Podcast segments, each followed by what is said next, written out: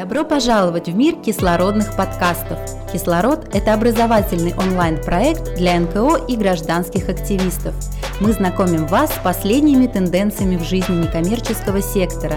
Мы раскрываем ваши способности, обучаем и мотивируем. Для вас мы приглашаем лучших экспертов и знатоков своего дела, чтобы они делились своим опытом. Мы помогаем перейти вам на новый уровень. Заряди свою идею вместе с командой «Кислород». Неоднократно мы получали запросы от пользователей, которые, являясь гражданами Российской Федерации или даже других стран, хотели бы открыть НКО в Эстонии. Отвечая на многочисленные запросы, мы сегодня решили пригласить в гости Евгения Криштофовича, директора Центра европейских инициатив и юриста. Евгений, добрый день. Здравствуйте.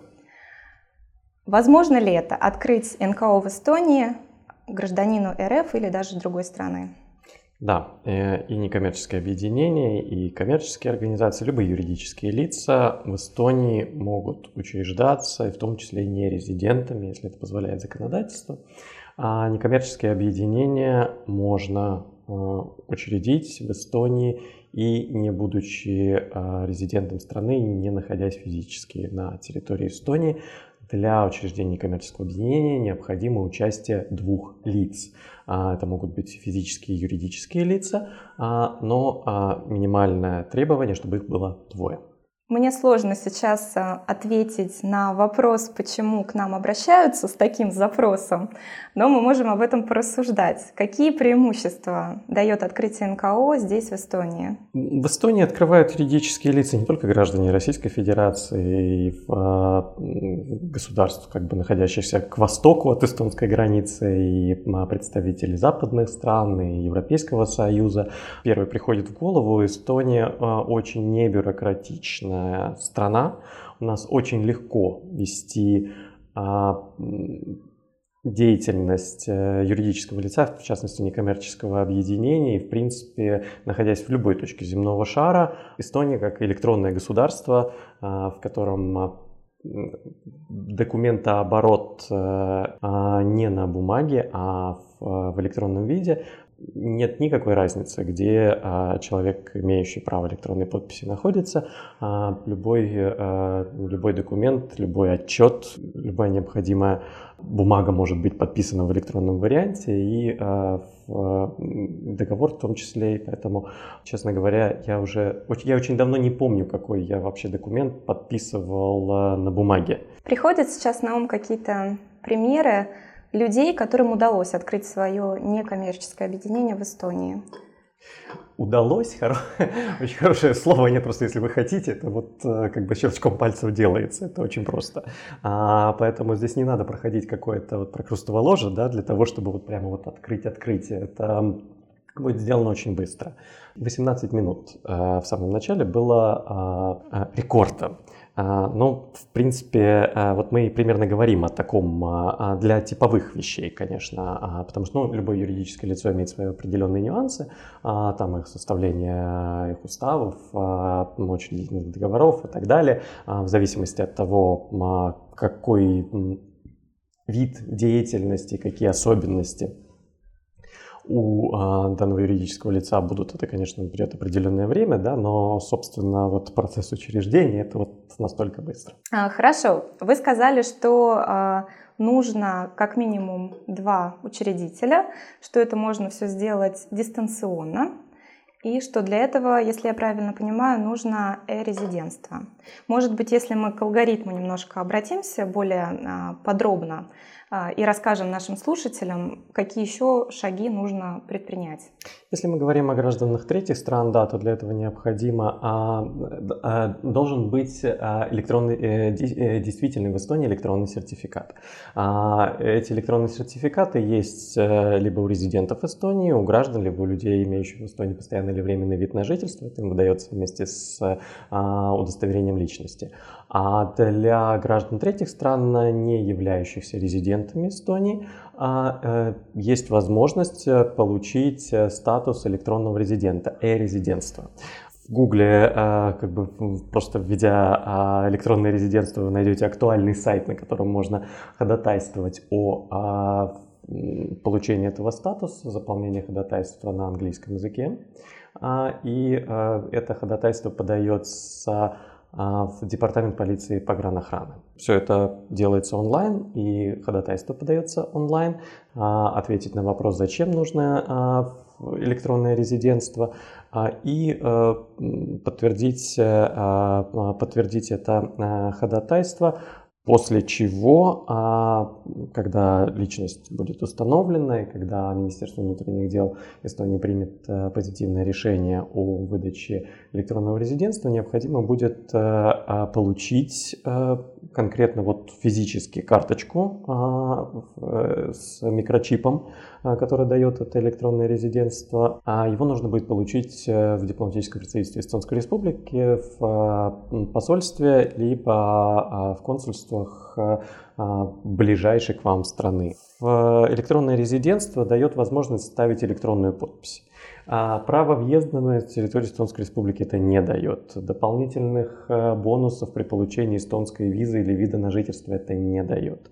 А, это просто позволяет э, установить удаленно через интернет, установить личность а, человека, а, который общается с эстонскими а, государственными учреждениями, либо с теми государственными частно-правовыми юридическими лицами, которые акцептируют эстонскую электронную подпись. В Эстонии при помощи электронного или, эстонцы говорят, дигитального сертификата можно проводить абсолютно любые юридические а, действия а, на том же а, основании, как и подпись на бумаге. У вас э, будет э, как бы карточка с чипом, которая вставляется в э, специальное считывающее устройство, стоимость которого примерно 10 евро. И к этому чипу прилагается два пин-кода.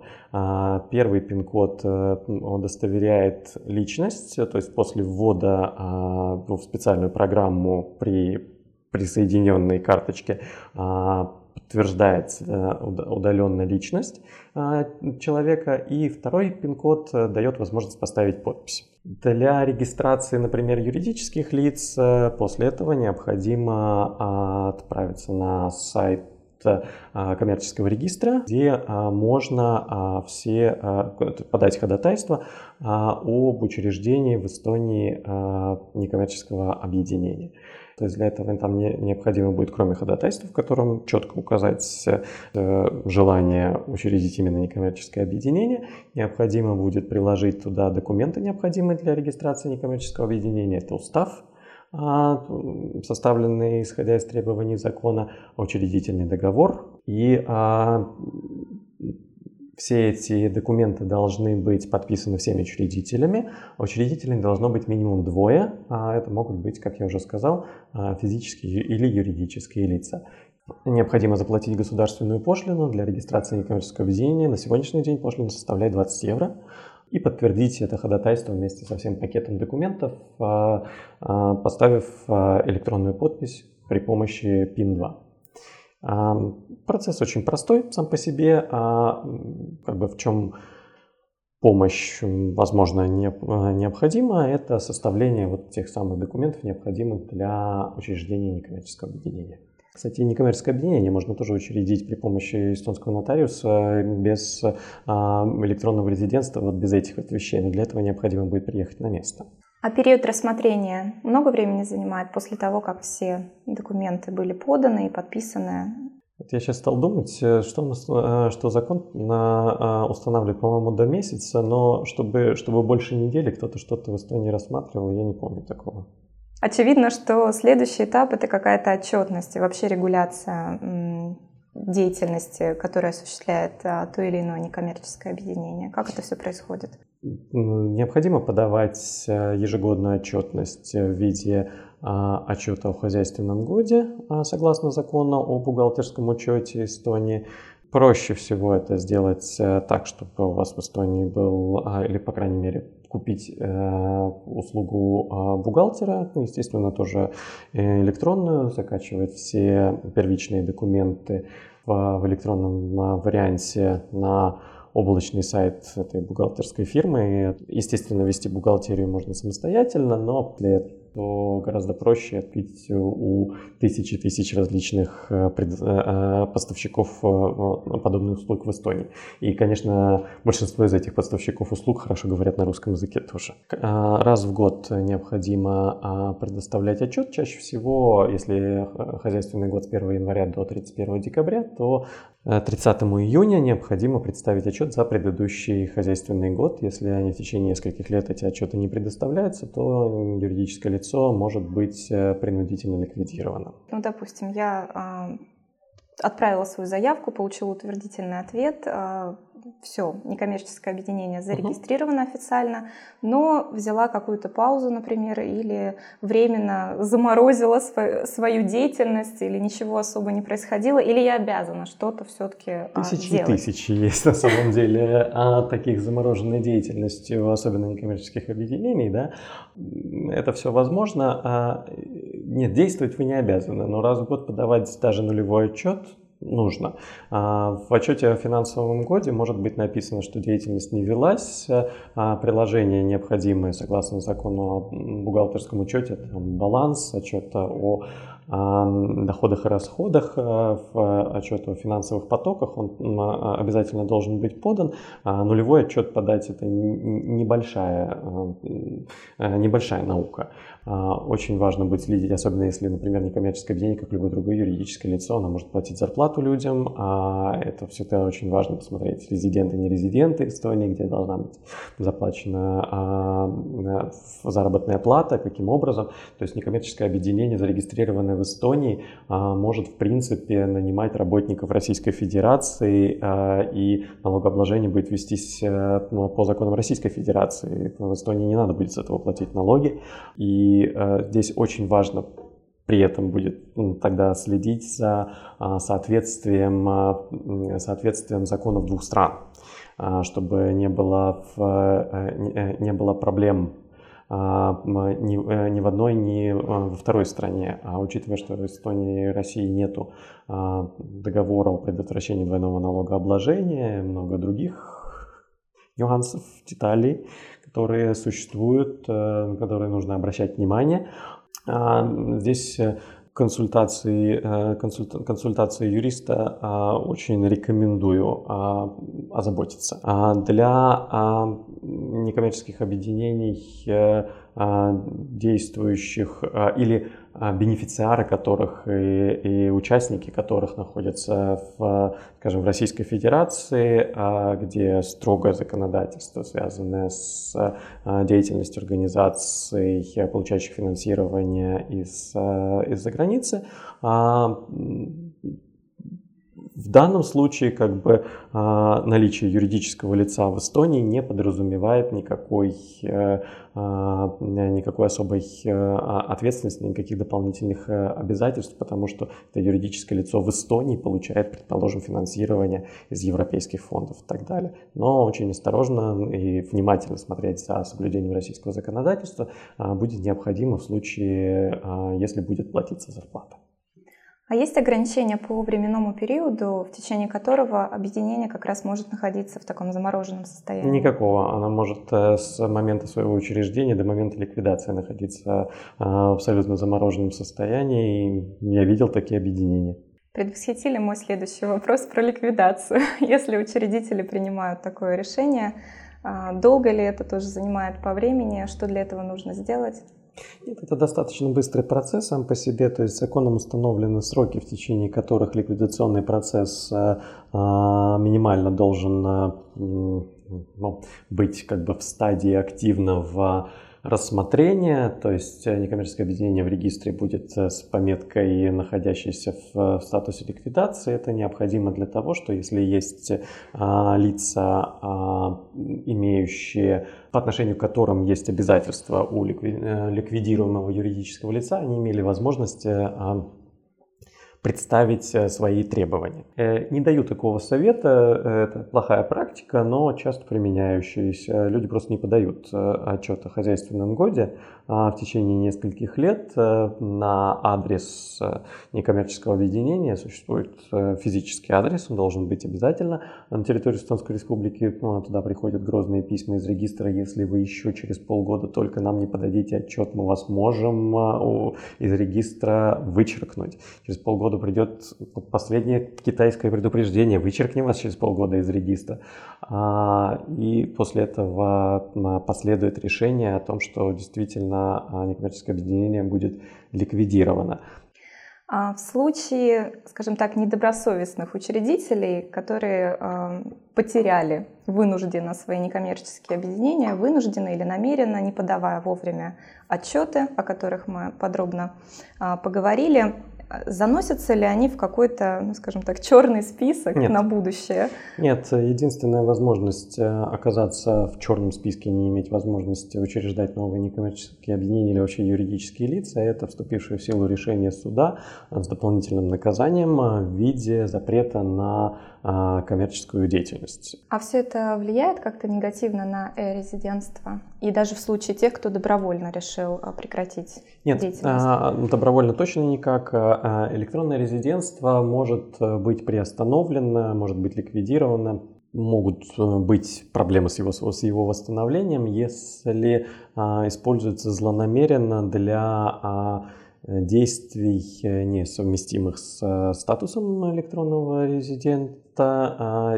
с действия а, направлены а, то есть на совершение каких-то преступлений, э, либо, э, либо действия, не соответствующие заявленным целям. Единственное, с чем, вот где придется очень много, скорее всего, объяснять, писать дополнительных а, э, э, описывать свою деятельность очень подробно и давать много от себя э, дополнительных гарантий. Это в случае открытия в, Эстонии, в эстонском банке счета для, в том числе учрежденного в Эстонии юридического лица, но управляемого как бы, электронными резидентами. Это зависит от политики каждого банка. А, и а, вообще, как открытие счетов а, частными лицами, электронными резидентами, банки все, все более внимательно смотрят на подобные обращения к ним, а это не происходит так, что человек, ну, э, обычный эстонский резидент приходит в эстонский банк, открывает за 5 минут счет и радостно выходит с готовой карточкой. Нет, э, с электронными резидентами все намного сложнее. А в банке очень внимательно смотрят, кто это, откуда это, для того, чтобы а, не допустить э, финансирования а, незаконных террористических, в первую очередь, организаций и препятствовать отмыванию денег. Евгений, вы оказываете юридическую помощь и поддержку тем а, юридическим и физическим лицам, которые хотели бы открыть а, свое некоммерческое объединение в Эстонии. В чем эта помощь заключается, на каких этапах вы помогаете и как вам обратиться? Да, помощь, э, в принципе, она может быть оказана на любом этапе всего, всего, всего того процесса, который мы сейчас описывали, но чаще всего она, особенно не резиденты, ну, как бы самым популярным пакетом является все с нуля, да, то есть начиная с э, помощи при получении статуса резидента э, и заканчивая как бы составлением всего пакета документов, необходимого для предоставления в регистр, для регистрации. а, некоммерческого объединения или другого юридического лица. Ну, документы составить это чаще всего нуждаются все, кто, а, кому вообще нужна а, помощь эстонского юриста в этом. И мы все, все эти услуги предоставляем, а найти меня в интернете достаточно просто. Евгений Криштофович Видео в Google, просто можно найти либо мой личный сайт, или связаться на социальных медиа. Евгений, в конце мой традиционный вопрос. Что вы можете пожелать нашим слушателям? Счастливого Нового года и вообще хороших праздников, э, начиная от э, счастливой Хануки, да, и заканчивая всеми остальными замечательными праздниками многоконфессиональной Российской Федерации. Евгений, большое спасибо за сегодняшнее интервью. Спасибо вам. Друзья, напоминаю, что сегодня у нас в гостях был директор Центра европейских инициатив и юрист Евгений Криштофович.